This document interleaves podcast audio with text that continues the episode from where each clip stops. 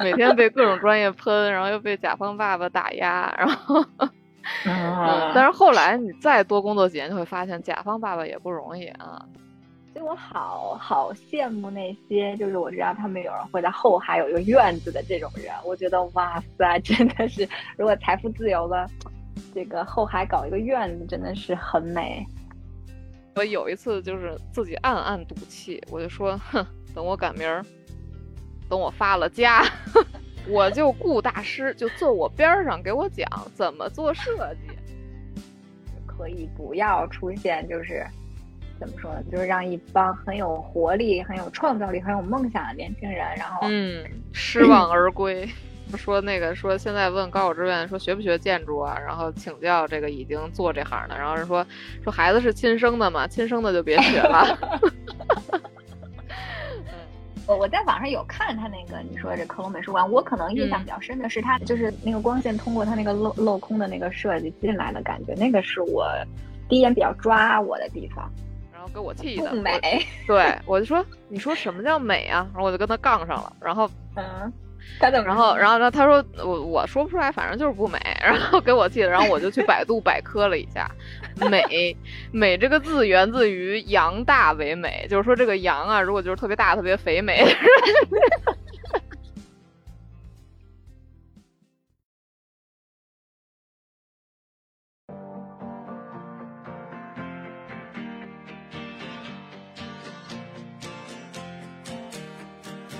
你的童年，我的童年，好像都一样。你的人生，我的人生，各有各的样儿。旁观别人的故事，收集不同的活法，在人生样板库里遇见故事里的自己。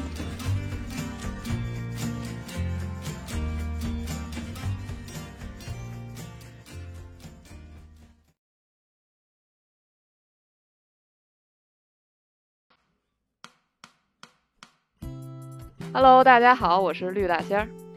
Hello，大家好，我是丽丽。那今天这一期呢，我们俩的这个角色实际上还是有些不同的侧重的哈。这个跟我们今天的主题息息相关。这个绿大仙儿，你今天的主要的一个角色是什么呢？嗨，其实也谈不上角色了，就是 呃，今天这些主题呢，其实可以说是就是我们俩这个。呃，职业的一个具体的一个介绍吧。对，那你那你其实应该跟大家再再再来强调一下你的这个职业到底叫什么呀？或者叫 就或者这个应该怎么称呼？由于本人的职业经历稍显丰富。就是其实有有有过三段嘛，然后但是最最最本质的一段呢，可能就是也是我这个职业的开端，其实还是叫建筑设计师这个行业。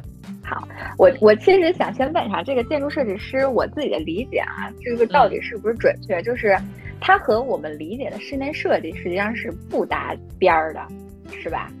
嗯，这如 也搭一丢丢边儿，但是仅仅是搭边儿，就是完全不是一个东西。嗯，他我理解的是，就是你们是设计整栋楼，比如说啊美术馆、医院啊居民楼，或者就是人类活动的这个室内空间，但是你是整栋的这么搞，是这意思吧？嗯，是的，是的，你是可以可可以这样理解的，对。嗯，OK，那那实际上你干这个，或者说你作为这个建筑设计师工作，大概是几年的时间？有个五年左右，因为后面就相对有一些那个混杂了，就是后来就转向了产品经理嘛。那这五年其实还挺长的呀。这个，比如说你你那个五年前以为的建筑设计师和你五年后悟到的所谓的这个建筑设计师，你觉得最大的区别是什么呀？啊，这就说来话长了。首先要说到我们报考志愿的那一刻，又回到了十八岁。嗯。这可能都不止十八岁的事儿。其实是这样的，就是这个，首先呢，我们要做这个行业，首先我们在报考大学的时候是会报考一个，呃，叫建筑学这个专业。当然我不知道现在啊，可能又有一些新的衍生了。然后，但是核心是这个建筑学。然后呢，建筑学这个专业之前我也说过嘛，我之前其实就是奔着这专业去的。然后因为之前也做过一些测试啊，包括一些和前辈的一些了解，就感觉这个技术与艺术。术结合的专业，哎，颇为吸引我。然后呢，嗯，小时候也喜欢画画点画什么的嘛，然后就去了。然后去完。然后，因为那个建筑学是一个比较特殊的专业哈，它是本科是五年的，所以就五年的不多嘛。比如说，可能还有医学这种的，可能本科是比这种咱们通常的本科那个学制是四年要多一年。而且，而且你大学本科学的是五年吗？Really？唉，我真是对你，你忘了你毕业那年我毕业了吗？毕业了呀，我不去参加你毕业典礼了吗？那问题是，我是在你后一年毕业的。哦，哦，你上了五年大学？Oh my god！我我我真的我都不想认识你，我的天呐！你要不认我这节目也没办法进行，那我现在就什么离开？对，自己心里有数，心里有数就好。哦，好的好的。哦，五年哦，好长啊。嗯，好的。对呀，它就是就是可能你想，它和医学，你说除了建筑学和医学，我不知道还有别的，就是学制拖长的这种专业了。就是你可能直观上看上就会知道，首先这个学科它很庞杂，你要学的东西很多，再加上可能它专业性比较强，所以就就就需需要需要这么长时间嘛。然后呢，这个是上大学的时候嘛，然后就是其实。整个 宏观经济而言，就是其实，在早十年吧，差不多那会儿，就是国内的建筑，呃，市场其实是比较上升的一个阶段。就可能比如说大批量，大家都在盖楼，对各种开发商，各种这个新房，那个是大量的在在建设啊。然后在在那个时期有一段，就是其实他们可能都不用学建筑，就是可能你稍微会会那个软件，稍微培训一下，人家就招进去当制图员什么的，都都很缺这些人。但是其实像我们那会儿入学的时候，那会儿是零八年嘛，然后其实已经稍微有一点点下坡路了。就是等我就业，再过两年就真的很下坡了，就相对市场就比较沉寂。下坡进去嗯，就是就是对下下坡的开端吧。嗯，怎么说呢？但就是说回说回，就是在上学期间的这个这个憧憬吧，或者说对这个专业的这种这种。嗯，期望或者说热爱也好，其实我相信每一个当初进学校学这个专业的人，心中都是有理想的。你你你，当然对。然后他不管是这个对艺术有追求，或者说是对对完成一个作品这种这种这种这种怎么说完成感有有这种喜好等等的，反正就是，而且都都感觉，因为我们说就是建筑行业。嗯，比如说你正常设计普通建筑有几个专业嘛？建筑结构和水暖电基本分这五五个最主要的专业哈。建筑专业是龙头，为什么说是龙头呢？就是说因为它是你这个设计诞生的这么一个把控方，就是首先它的造，对它它它是第一步。你这个你这个建筑师不不不先把这步做完了，你后面的这些专业都没法没法干，对。然后，但是但是这句话其实就坑了很多人，就是说着自己是龙头，但其实话语权非常之弱，然后每天被各种专业喷，然后又被甲方爸爸打压，然后，嗯，但是后来你再多工作几年，就会发现甲方爸爸也不容易啊，都都都大家都有互相理解了，已经是吗？对，大家都有各自的爸爸，反正自己永远不是爸爸，就是这种。嗯，其实我一直特别纳闷儿，就是。为什么很多这个影视剧啊，这个这个主角儿这个职业都是建筑师？我心说就是啊，觉得很光鲜嘛，就就是啊，就是挥斥方遒，然后所有这个这个相关方都听他的。当然电视剧里演的基本是那样啊，然后这个散发着自己的艺术理想、这个社会责任感、人文关怀 等等的。哎，但是实际真的就是落到这个行业就是。基本是个误会哦。对，刚才刚才其实还忘了澄清一点啊，因为你说到不是室内室内设计嘛，其实那是一小块范畴，就是会有相关，但不会就是特别具体的去做，除非有项目的那个特殊需求。然后除了不是室内设计，呃，建筑师也不是卖房子的。也 更不是盖房子的，就是我感觉有好多人一听你搞建筑的，都以为以为你们要戴着工地帽，然后上工地了，就对对对，以为都是在施工现场操持的，我就很尴尬，很难。跟，但是说真的，那个楼正在盖的时候，你应该是要去工地看一下的吧？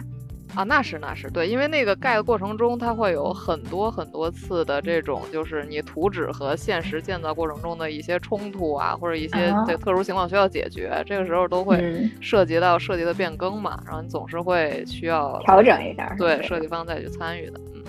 啊，嗯，然后就是说，哎，所以就是，其实就是外界可能就不了解这个行业的人吧，就会乍一想啊，挺挺厉害的，是不是挣的也挺多的？然后什么什么实际啊，实际基本完全不是，至少这些年不是。所以我就感觉，对，基本是一个经常发出这种就是梦碎裂 声音的一个行业。嗯，那比如说你你之前五年工作中那个梦碎那一刻是会是什么样呢？就是怎么你的就就梦碎了？你觉得？我这个梦呢，它是一点一点展开裂缝的哈，还没有咔嚓咔嚓的 碎成片儿。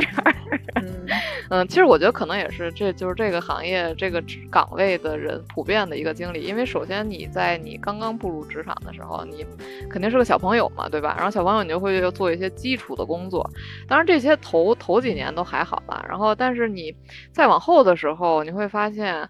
呃，当然，呃，还还得介绍一下，就是说，在建筑设计里，国内基本分两大块儿，一块儿叫方案设计，一块儿叫施工图设计。可以简单理解，方案就是搞这些，就是这个造型啊，然后这些就是艺术相关的这些这些偏重一点。然后方案，呃，那个施工图设计就是说，把它落成图纸，就是真的是能去盖房子，能给到施工现场去盖了，就跟那个要安个家具说明书似的。OK，所以一个是更概念化一些的，一个是就是具体化一些、具象化、可操作一些啊。对对对，嗯，就是正常它是这个阶段是是流流转过去的嘛。然后，所以就是说这个梦一般是会先碎在第一阶段，是为什么呢？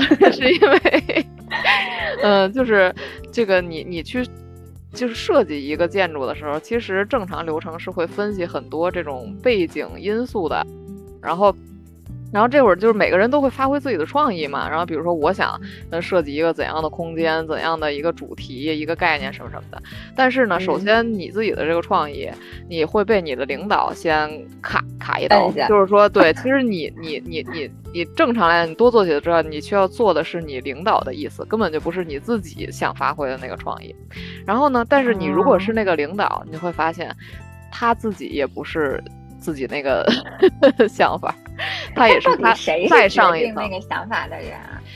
哎，就是怎么说呢？就是其实归到根儿，可能是甲方爸爸，但是甲方爸爸里也分层级，所以就是说直接指挥，就是直接和设计师接洽的那个甲方叫什么联络人吧，他也 也不见得是实现他的，可能是呃 甲方。最后咱也不知道做出来到底是谁的意志。对，就是反正应该应该整体是这个设计方的那个嗯大领导和甲方大领导的一个综合混杂意志体，所以就是这里就是首先这个裂缝呢会展开，就是这个会展开在你其实没有办法像你上学时候想的啊，实现我自己的这种。真真正的创意创意啊，然后然后把我想给这个呃给这个建筑以及它周围环境带来的这种呃意义感、空间感什么的给它落实，其实就是就是是有这么一个很难的落差。对对对。但是如果比如说像那种做自己个人工作室的那种，就是做到一定程度的话，它就可以实现了，对吗？嗯，对，其实这也说到就是他职业的一个年限吧，可以说就是一个阶段。你比如说你刚开始进入这个行业，当然你是肯定会在相对低的这种这种这种职级上，你会受操纵更多一些。但是呢，如果你比如说你这个坚持不懈哈，然后这个等等等等，再加上你的吃苦耐劳、热爱和天赋，对对对，等等，确实就是你会也就像现在咱们国内比较出名的一些呃，就是大师。类的嘛，我们叫大师，那种那个个人承办的这种那个建建立的这种事务所什么的，他们就会对，也是在行业里有地位，然后会有自己的风格，然后在嗯，在自己的甲方面前会有话语权的这种，嗯，但是这种人就很少，对这种人，而且他其实也是时代背景所见到的。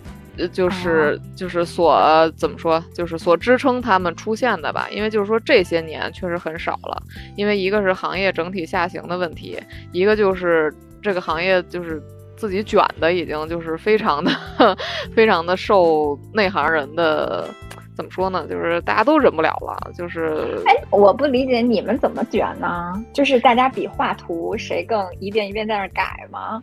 不不不，没有人，没有人这个那个比画图，但是但是领导会让你卷起来呀。然后领导的卷也是因为他接受到的指示，比如说，正常你你你那个甲方说我要一个方案，那你其实你这个方案这种东西，首先它是一个就是见仁见智的东西啊，除非那个你你你这个基础功太差，那可能另说。但是如果在呃基础功还好的情况下，那你去做哪个方向的设计，其实这这无穷种可能。所以一般你可能会至少给两个、三个方案去供供供甲方去比选。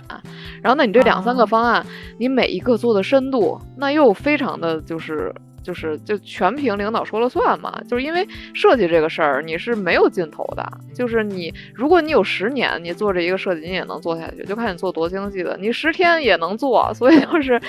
发挥自己的这种完美主义去雕琢它的时候，肯定还是基于你内心是乐意的，对吧？你觉得这个事儿值得你付出这个时间的。但是其实这这几年这个行业，很多人就是会觉得不值得，放过了自己。对，就是就是，你看去年去年那个特别的那个严重，就是因为那个设计院现在确实也生存比较的艰难，然后有很多是可能不是小设计院，就是中大型的都年终奖都很困难发的，然后就 B 站上就有那种一边骂一边哭诉的那种视频，这个点击量可高了，对，然后就就。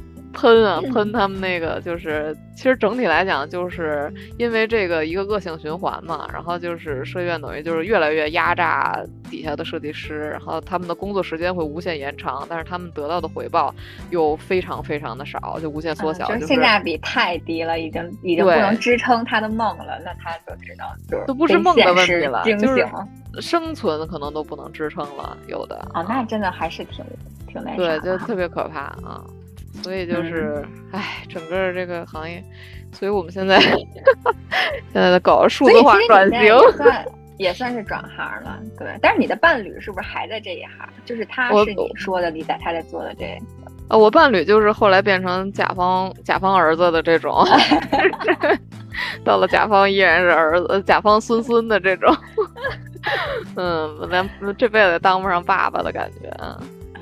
这个是不是得熬一熬什么之类的？可能对，其实刚才你说到，就是这些，就是已经，比如说，嗯，相对就是熬出来的这种，在行业里，比如我们称之为大师这些人，其实他们都普遍是上上好几代人了，可能至少是四十岁往上吧，甚至五十岁左右了。因为那个时代，其实大家还是对做建筑其实有一些整体的这种，嗯。心气儿吧，或者说这种呃，就是行业氛围都比较好，大家都想去做好设计，然后呢，也在打磨自己的这种这种技艺啊、能能力啊等等的。所以就是其实那一批出了一些大师，但是再往后就真的是蛮少的了。到到咱们这个岁数的，就是我这个行业的人，他很难就是在以这种说我有一天能熬出头为目标的这种。唉，这种这种，要这样说，真的还令人会有一点点唏嘘啊！就是这么十几年的时间，一个行业让年轻人都没有一种 怎么说呢？就是那种向往感和和就是，嗯，就就就感觉以后要断层的感觉了。确实是有一点，人不有个笑话吗？然后说那个说现在问高考志愿说学不学建筑啊？然后请教这个已经做这行的，然后人说说孩子是亲生的嘛，亲生的就别学了。嗯，当然，我我这个代表的声音也是有一些消极啊，就是不排除咱们现在行业里，因为确实就是大生态不行了，但是小生态还有一些，比如说真的大师工作室，它相对那个还是有些许话话语权的，然后那在那个里面工作那些设计师，可能还是会有一些这种这种这种未来能够发展出来的这种可能性的。啊，这个我确实之前就是完全。不了解，因为可能我我对你你在做的这个事儿，其实之前了解不多，包括你们整个行业了解不多。然后就我可能了解到，都是一些已经相当于是人家是大大 V，然后比如像那什么那个日本的那个建筑设计师，就是青山周平吧，他叫啊，对对对，还有一些就是可能电视上会报道的那种建筑设计师，然后会，比如觉得哇设计鸟巢的、设计水立方的，然后这种是吧？对，就是那些什么获大奖的，可能这个才是我能在所谓的这个媒体上看到的哦，建筑设计师是这样的，就我就会觉得啊，那建筑设计师就是这样。虽然可能就是实际上这个行业就是可能我们看到真的只是金字塔塔尖儿那么一丢丢一丢丢。对对，而且在那嗯种、那种场合下宣传出来，他都是化了妆的，就是他把自己的辛酸和痛苦都放在了身后，然后扛起了国家的责任感和这个 文化历史荣誉感等等。那那有会不会有一天，比如说你，你就是说这个东西，相当于你现在实际上你的岗位算是战略管理嘛，对吧？其实跟嗯建筑设计没有，也不搭边儿了，对吧？我先确还还还。还还是搭点边儿了，就是我们在搞的其实就是这个行业里面的这个呃软件服务上的一个一个嗯方向。对，就是我们其实也特别希望，就通过这种，因为毕竟这些年技术也在不断更新嘛，希望通过技术的手段，然后去创造一些工具，去帮助这个行业度过这个难 难关。看从从对这个国家不都讲这个数字经济嘛，就是每个行业都在承接国家的这个。这个指示就是数字化转型，嗯 迫在眉睫。哎呀，哎呀，好假呀，说的到位了已经，对，哎呀，真的是挺到位了。嗯那那你的那个情怀，你觉得还在吗？我觉得我的情怀呢，就是其实还是存在的。嗯，怎么说呢？就是说这个梦吧，就是它裂了缝儿，对吧？但是我还没有让它但它还是个对碎成稀碎的情况下，我就 把它放在那儿了，就是一个暂停键，感觉像是。然后那个就是我当时我之前特别逗，有有一次也是年轻时啊，然后有一次那个做方案，然后然后那个那个领导说不美。然后给我气的，对我就说，你说什么叫美啊？然后我就跟他杠上了，然后嗯，他怎么？然后，然后，然后他说我我说不出来，反正就是不美，然后给我气的，然后我就去百度百科了一下，美美这个字源自于羊大为美，就是说这个羊啊，如果就是特别大、特别肥美。然后，因为我之前就较过这种劲，你知道吗？然后，然后特别逗。然后后来我就 就就是有，有我记得我有一次就是自己暗暗赌气，我就说，哼，等我赶明儿，等我发了家，我就我就雇大师，就坐我边上给我讲怎么做设计啊。我说咱咱不需要你给我做，你就跟我讲。然后 这这就是这气就是人太大了啊！这就是我的这个但是。确实，他这个话还是挺招人烦。什么什么叫不美？要不您给我几条改进建议，要不你跟我说你的底线或者标准。我觉得这个啊是对呀这个我可以去搞。你跟我说不美，我就想拍你脸上这种。对对对对对，我当时就非常生气，然后那个嗯，那那你可以跟我们说一下，比如就是感动过你的建筑吗？或者你觉得特好或者特不好的建筑？感动我的建筑呢，就是呃，我先说那个国外的吧，就是嗯因为那个、这个那个那个有有有两个经历，我记印象比较深。然后就是呃，因为那会儿是去英国上学，然后在圣诞节期间就去欧洲去玩一圈嘛。然后那会儿是和朋友去到那个德国科隆，然后有一天，因为其实德国那些建筑就已经就是你在那个环境下，就是其实非常有感觉了，因为它是就是大量的那种石材，然后你我我就是就是你边走边摸，你知道吧？就是你去感感受那个那个那些就石材的质感或者那些纹路什么的，其实就已经特别有意思了。然后，然后后来有一天是因为跟我同行的那个同学，他其实也不是我们专业的啊，但是他对艺术什么这些是是比比较感兴趣的，然后。有一天我们就在街上，就就就正正走着呢，然后就看到一个房子，然后那不能叫房子，一个建筑吧，然后就感觉哎嗯挺好看的，或者反正就就挺吸引我们的，然后我们就说去看看吧，然后去看看，然后它其实是一个艺术展馆嘛，然后那个然后里面就是也是一些比较这个这个现代主义的一些展览啊，那那些倒是都略过了，但是当时我就非常喜欢它内部的就是种种的这种空间呀、然后这种这种设计啊，然后整个建筑的感觉都特别喜欢，后来才。才看到那个具体的它那个名称和宣传，其实是嗯我们就是业界的一个就是非常鼻祖一个大师做的，呃，名叫祖母托啊，那那不知道就无所谓了。然后，但是但是你知道你这种感觉是什么呢？就是说其实你并不是，就其实是一种慕奇奇妙的相啊聚，对，就是就是你你并不是说因为他有名儿你去的，而是你真的是嗯被他本身散发出来的这种气质或者说是这种感觉，你去被吸引进去吸的，然后。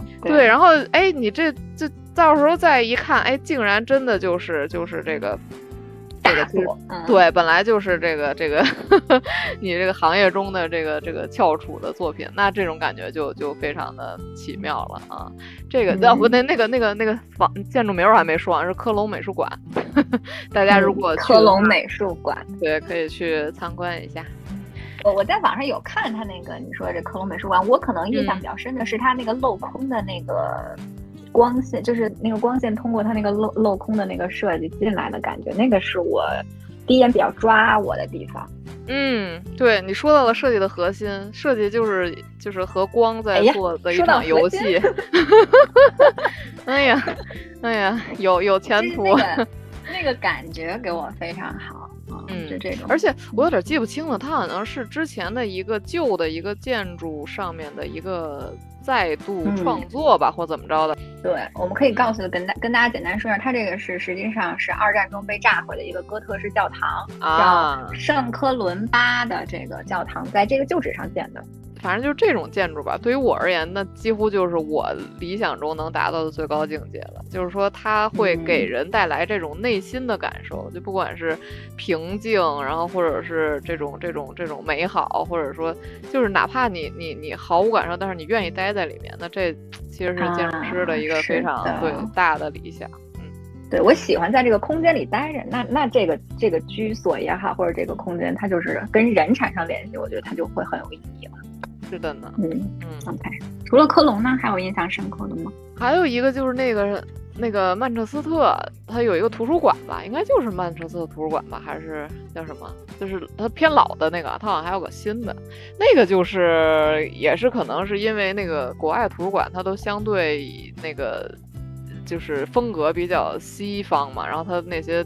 就是整个空间也都比较高大，然后里面的那些就是摆放呀，然后人群的那种氛围都都特别好，所以我当时就在那里面就觉得图书馆真是美好呀！就如果你能每天都坐在这儿待着，那真是就是爽爆了。作为参观的一站，还是留下了很深刻的印象。人不是有说过吗？说说说，如果天堂有具体的这种这种模样，那那可能是图书馆的样子。嗯，没错。那你刚才说的这个是德国的，还有这个了，相当于英国的。那、那比如说国内有吗？或者北京的？就咱们咱们现在咱们这个生活了三十年的 城市，有没有让你印象深刻的？说到此，我就有一些我就有一些羞赧。这个呢，我就先先先说北京外边的，北京外边的那个，看来真的是没得说。北京外面其实是就是有一批，当然有的我也没去过，有个别去过。在因为因为因为因为那个像像我个人，我是比较喜欢那个清水混凝土这种这种材质做的建筑的啊。然后可能也是因为最早那个上学的时候，那个那个老师会让先比如说先那个就是随便挑一个大师的模型去做，然后当时我们小组挑的就是日本的那个安藤忠雄那个大师的一个作品。啊，所以可能从那儿也 也打下根儿来了吧，就可能就相对会比较喜欢这种这种稍微有比较简约现代，然后就是清水混凝土也是我非常喜欢那个材质嘛。然后就是，哎、那那你们老师让你们做，你是要做一个比如说几比几的模型吗？还是啊，对呀、啊，对呀、啊，是因为这种混凝土的比较好好完成吗？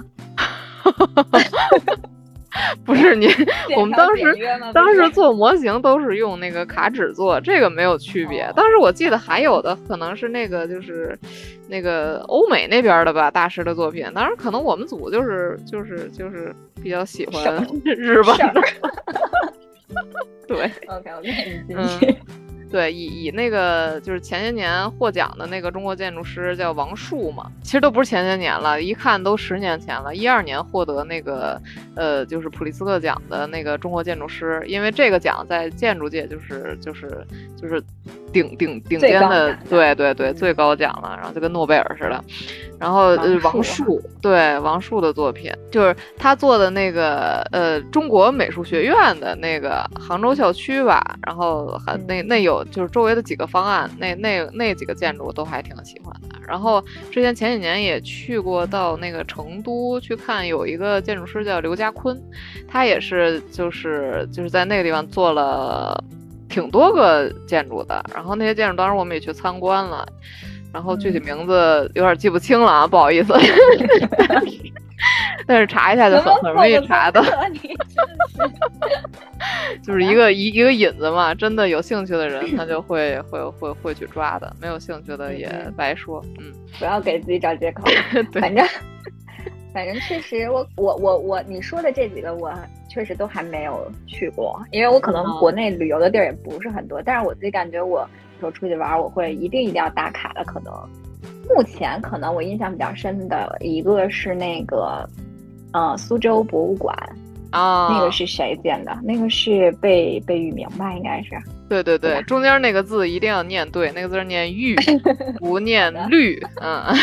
OK，然后另外我还很想去的是那个木心美术馆，但是还没有去。反正除此之外，可能对于我这个不懂这个的话来说，我其实其他的都没有留下所谓特别深刻的印象了。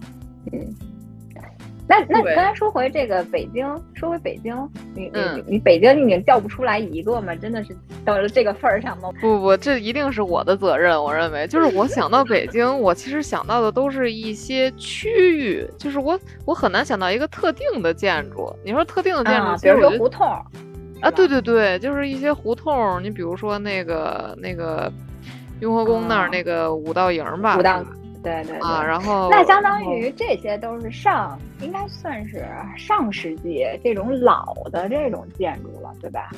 嗯，对，民房嘛，相当于营造的是是一个生活氛围啊，包括后海那一片儿，我也特别喜欢嘛。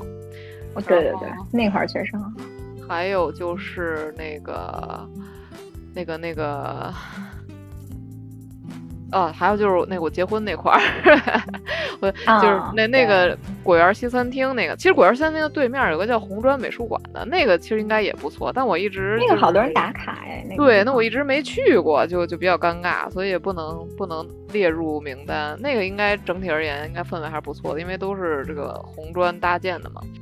那个果园西餐厅，你喜欢它哪儿啊？就可能也是因为它，它其实是融入在了一片自然环境里，就是它一进去，不、啊其实它它它是真是个果园儿，就是什么梨树、桃树，什么各种树，然后嗯包括它的那个，呃，里面还有一片湖嘛，一片湖，然后等于就是，嗯，和它周围的这些植物一融合，就就就跟一个你野外的一个一个一个小小公园儿似的，然后它那个餐嗯厅自己还是回归自然了一些。哎，对对对，就是餐厅整体布置的也融入感很强，然后一些木质的结构啊，然后就是整个氛围都让人很舒服，反正就是就是、嗯就是还是嘛，很喜欢很喜欢待在那儿。那这种这种就是环境或者空间就会让我印象比较深。哎，那比如说，我们就以比如说这种民房，所谓的这个居居住和我们嗯人最相关。这个居住的话，你自己感觉就是它一个好的空间，你你觉得是什么样的呢？除了一个，我觉得一个是你刚才提到它可能会离自然近一些。那除了这个元素，你觉得还会有什么？首先肯定还是一个是满足满足这个功能需求的这些空间和面积足够吧。就是我现在其实觉得，哎，其实也不见得大，但是我现在确实是，尤其是生完孩子，我觉得这个家里如果常居住几口人，那最好就几间房。哦，是这样的吗？真的嗯，我？是这么觉得，因为每个人他有时候他都需要一个独立的一个一个空间，尤其是像现在居家，你知道吧？居家办公，嗯俩人在一个屋里开会，你就很尴尬，你就没法那个、对，没法搞。对，其实我觉得疫情哈，就大家长时间的待在你这个每天生活、这每天睡觉的地方，也会让你重新再再审视一下自己的居住空间。嗯，因为我哎，我之前看就是人家就是说，好像应该平均来说，一个人他大概需要三十平，就是所谓的比较合适，不会太大，也不会太小。嗯，其实如果可能一家三口的话，其实一个九十平或者稍微再大一点，比如一百九十到一百，其实是一个合理的空间了，对吗？如果真的、差不多，对，现在市面上比较多的这些户型也基本都是这个这个面积范围，嗯，所以可能对于我们普通人来说，其实呃，并不需要追求过大的一个居住空间，就是追可能更需要追求的是一个合理规划的居住空间，比如说收纳要足够多，然后呃，如果有小朋友，给有一个给小朋友活动的空间，这种。嗯，对，因为毕竟大多数人还是在这个刚需范围内嘛。就说回你刚才说的这个，就是哪些因素比较重要哈？我觉得还有几个因素是，嗯，一个是阳光，嗯，阳光的话就是，确实是对住在光好重要，对住在南向房子里的人的这个和和你就是你如果住过，你两种你如果都住的话，你是明显会感觉到这个区别的，对吧？就是阳光这个东西真的能。带给人就是很多正面的，对对对对。我们家，嗯，但是我们家就是养花很多，就是我们家之前把和现在都是必须得是南北通透的，就是因为你知道北京的夏天很晒，你很多花要挪到北阳台，然后到了冬天，所有的花再挪到南阳台，就是必须 要。要有这样的一个，而且真的就是冬天啊，尤其北京这个很冷的时候，那个南阳台阳光铺满的时候，我那那个才是有一种很幸福幸福感。对，真的是幸福感。采光太重要了。对，所以你说的南北通透，就说到下一点，其实就是这个通风问题。就是呃，通风这个情况其实也是很重要的，对于一个住宅而言啊，整个屋子里有有些你这个通风做得好的这些户型的话，你夏天可能开空调都不见得次数很多。哎，穿堂风很舒服的。对你开开窗户，基本上这个需求就达到了。对，嗯，哎，OK，其实还有一个还有一个因素。嗯嗯，就是一个居住空间特别重要因素，就是这个噪音问题。就是 人家不都说吗？机场旁边，什么公路旁边的房子要谨慎啊。这个，呃，你说的这个是一点，这个确实，比如说铁轨旁边的或者机场旁边的这种。我的那个之前的痛点是我原来住南边嘛，有一阵儿，然后。啊，楼上楼下，上我的妈，有两个小朋友，这两个小朋友天真活泼，然后，嗯，你就听那个，你就听咕噜咕噜咕噜咕噜，一个小朋友跑了，然后一会儿咕噜咕噜咕噜，另一个小朋友跑，而且就是，我觉得这个问题现在在我们的城市中非常普遍，因为我有上网去搜大家的解决方案，包括。如果比如说你温和沟通没有用的话，你可能需要一些强硬措施，这样这些我都去了解了。然后，这个反正当时就是一度非常非常困扰，呃，我们的一个一个问题，神经衰弱了都。嗯，对，因为现在的我不知道是楼房隔音是真的差，还是说这个小朋友的这个能量是真的强啊？反正这个问题真的还是挺挺普遍的。嗯，包括你像我现在住，我跟我爸爸我妈这个房子，就是 我经常能听到楼上的，就是你听你你完全可以想象他现在在干什么，他现在在推一个椅子往前走，他可能在学走路，但是 完全脑补了这个画面。对，这个其实就会给你的居住体验带来很差的感受嘛。但是因为可能你现在，比如你你要住楼房，你不是一个有一个独栋，对吧？你也不是住平房，所以你就会。有些东西你可能没有办法，你只能接受，就会有这样的问题啊。说到住平房，我觉得我我居住这三十多年最好的那种居住感受和居住体验，就是最小的时候，我那时候住和平里那边，我们住在一个大院儿，嗯，那个院儿现在已经拆掉了，然后那个大院儿就都是平房，那个好像还是当时当年你还住过和平里呢？你不是一开始就在芍药区？哦，不是，那个地儿叫。第五俱乐部，反正当时和平里有这么一个地儿。第五俱乐部旁边有一个大院儿，那个是我爸当时他们单位吧，反正是他们很多人都住在那儿。然后那就是平房，哦，嗯，然后这个大院里就是家家户户都彼此认识，有点像现在四合院，但是绝对要比四合院大很多。它是一个非常大的院儿。然后，然后我就记得家属大院、军区大院。类似于那那样的一个大院，然后你的好朋友都在大院一起玩，然后谁家该吃饭了，嚎一嗓子，然后各回各家。嗯，然后大院里的什么小卖部的这个老板也认识你，然后隔壁的人也就大家互相都彼此认识。然后就是那段时间，就是觉得，哎呦，就就每天好开心。现在觉觉得就是住那种平房好开心。但是现在你要想住到平房去，你就只能去郊区了，然后你就没法顺畅的和市里进行交通，然后你就会对啊，你总就是你总要舍一样。所以我好好羡慕那些，就是我知道他们有人会在后海有一个院子的这种人。我觉得哇塞，真的是如果财富自由了，这个后海搞一个院子真的是很美很好。期待着啊，到时候邀请我去做客。我就不用努力了，你好好搞吧。反正这个居住体验确实是，嗯，而且其实从某一个角度而言，居住空间有时候太大，或者说是。太融入自然吧，有的时候也会有点问题。就是这个，我为什么会这么说呢？是因为我之前在在泰国那个旅游的时候，有过一段经历，令我 令我记忆非常深刻。那种，嗯，当然自然里的虫子是一回事儿啊，但是因为那个就是那会儿去泰国，就是因为泰国的那个酒店相对比较便宜嘛，所以就说那个。住点好的啊，然后就是那种大的，恨不得一个 villa，然后那个那个订的，然后但是那个 那个就是那那那种房间，它基本是就是很大的一个空间，然后但是它窗户基本都是落地窗，然后那一个床在中间儿。然后等你半夜的时候，你睡觉，当然也有可能是因为是一个国外，对，你就真的有一种不安全感，就你就感觉就是四面都没有完全封好，然后就自己在中间，随时被可能被围攻的那种感觉，就是太大了，真的是有点害怕。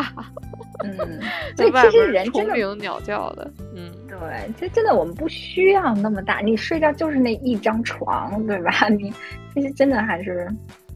所以卧室，对卧室应该还是更需要一些这种私密的封闭感，对对对，对安全感。嗯，那刚才其实咱们聊的比较多，就是呃现代人和自己的这个居住空间的关系。那比如说我们回到这个职业本身哈，然后我先问一下，你会，比如说以后如果你们家锵锵说我想学建筑设计，你会是什么反应啊？就是这反应什么愣住，就令我一时语塞。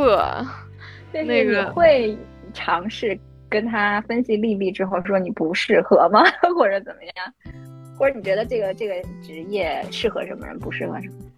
嗯，就是虽然说分析了这一溜够啊，但是说如果真的说未来我的这个后代提出来自己想学这个专业的话，那我肯定也是不会阻拦的。因为这个一个人他想想去的方向，你首先第一不应该阻拦，对，第二你也拦不住啊。但我并不知道他们这一代小朋友会不会有这么强烈的这种职业 愿景诉求。嗯嗯，这个岗位吧，我觉得不太适合的就是那种需要及时反馈的那种人，就是因为因为像这些都是你做项目，然后都是有挺长的一个周期的。就是它不是那种你像，我觉得可能什么岗位需要及时反馈，就是比如那种销售岗位，我觉得就还蛮及时的，就是就是客户的这些反馈啊，甚至你这个交易的达成，可能都很快就会就会出现。但是像建筑行业，你这个一个建筑，你恨不得你要真真具体干，对，几年到十年、十几年的都有啊。然后包括你去具体去做这个项目，几个月到一两年的也都有，对，所以及时反馈的我觉得不是很适合。所以就是着急看到结果或者着急出活儿的这种，可能耐心上是等不了的，是吗？对，就是因为有的人他的成就感可能需要就是很快的反馈给他，他才能继续的去去去进入下一个循环啊。我是觉得可能人与人不同啊，有的人可能他就能够积蓄。挺久的一段时间，再去得到一个一个成果或者一个成就什么的，对这个我觉得是一个区别。然后还有就是，我觉得不能忍受加班的人，就千万不要尝试 进入这个行业了。这可是一个有点就是一棒子可能打死一批人的这种，因为对这个。对，就是对，就因为这几年嘛，这个行业的情况没有办法，他他在他在他真的完全就是改革，然后进行一批新陈代谢之前，几乎就是还会是这个情况。对，这个加班情况，你应该是几乎不论你这个，就是你的呃所处的这种，比如说你是就是活儿多，然后活儿也好，就这种这种这种大师工作室的，或者说就是普通的这些设计师的这些工作室，那都一样，都得加班儿。哎，那 我好奇，比如说你了解的话，国外他们同岗位也要加班吗？国外的话，加班就比较少了，应该是，嗯。那相当于就是不是因为是这个职业加班，而是是还是国内的那种用工文化制度会导致他加班，是吧？对，这就那这那对，那这就跟整个那个行业甚至国家的情况都有关系了啊。我国外它可能那个项目的这种计费方式都不太一样，嗯，像听说可能国外是根据，嗯、比如说你投入的工时，其实就有点像那种研发那种那种软件行业。就是你比如说你一个主创设计师带着几个小的，然后什么的，然后这个项目你嗯需要花多少小时，然后这样来计费。但是国内哦基本都是一个、一个钱就包死了，然后这个钱可能也是一些既往的这些全包。类似项目，对，然后那个呃大概一拍，大概一响，就这种的，所以就是整嗯个儿你社社会背景都很不一样。所以这个确实，没法比，也就是从最开始的这种理想主义，到最后的现实主义，到超现实主义。哎哎，但可能很多行业的小伙伴，我觉得都会有这样一个过程，就是，对，就是对所以现实把你从理想里拽下来了，就是这种。嗯，对，是的，就是，但是其实这种你说来也是挺遗憾的啊，因为就是，其实可能如果这个行业就是发展前景蛮好的话，包括就是就不是这么混乱，然后相对工作的这种环境也比较正面的话，其实。大家就开开心心的做设计，心气儿会更高对，去去去，对，去真的去为了这个专业上的理想去拼搏的话，也是挺好的。但可惜确实，现实情况它不太允许嘛。嗯，嗯，嗯，是的，所以我们期待可能就是再过一过个几年，甚至十几年，就是可以不要出现就是。怎么说呢？就是让一帮很有活力、很有创造力、很有梦想的年轻人，然后嗯，失望而归。对，其实我觉得这种创造力、这种活力是很珍贵的东西，特别是像你们专业就非常需要这种，嗯，就是想象力，然后艺术的这种感知力、创造力。我觉得这个东西就是人群里不是所有人都有这个东西。那如果有这些特质的人呢，他们没能发挥出来，我觉得就是一种可惜和浪费。对，这是社会的社会的一种损失，是吧？是的，嗯，但是也还是要抱有希望嘛。那这个这个任何事物都是需要发展，不破不立。嗯，嗯，立立出了个神呢。立就是跟随现代这个数字化转型的步伐，然后。哎，不好说，就是因为因为这个产业它确实就是非常的庞杂，它上下游牵扯的相关方包括人员太多了，所以有的时候想怎么着做一个什么改变吧，它很难。你在这一条大的链路上一个点改变，几乎是没有任何意义的，就是你的声音完全被淹没，你的努力可能也得不到呈现。现在也是，嗨，整个建筑设计企业的一个 一个巨大的难关，看看吧。嗯，OK。哎，那你那些老领导他们还在坚持吗？老领导，老领导也成为了我们的听众。什么鬼？Q 到他了，到时候跟他说一声。就是哦就是就是被被我被我质问。对，哦被我质问那个、那个、那个美是什么的 那一位啊，自己心里有点数。哦，那你那你要跟他说些什么吗？嗯，没什么，加油。他还他还奋战在这条战线上、嗯、是吗？对，还算奋战在吧。对，但是就是、嗯、不容易，不容易。嗯，希望带给他一些鼓励。嗯，是的。其实他们这些就是真的能力也挺好，然后也有理想，也真的热爱这个这个岗位的人真的是需要一些更好的环境去发挥。嗯，没错。嗯，希望大家努力加班儿。